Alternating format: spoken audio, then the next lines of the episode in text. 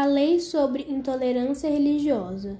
O Brasil é, ao menos teoricamente e do ponto de vista jurídico, um país laico.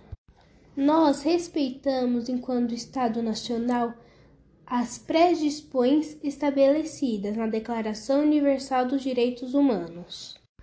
O artigo 5 da Constituição Federal de 1988 também assegura a igualdade religiosa e reforça a laicidade do Estado brasileiro.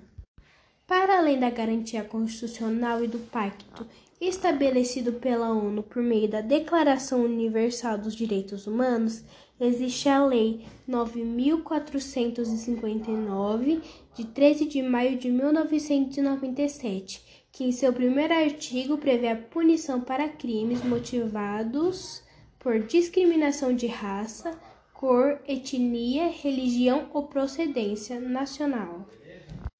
Quem praticar, induzir ou incitar a discriminação por conta dos motivos citados pode ser punido com um a três anos de reclusão e aplicação de multa, apesar da clara ofensiva de punição garantida pela Lei 9459-97, não há lei específica para tratar somente os casos de intolerância religiosa.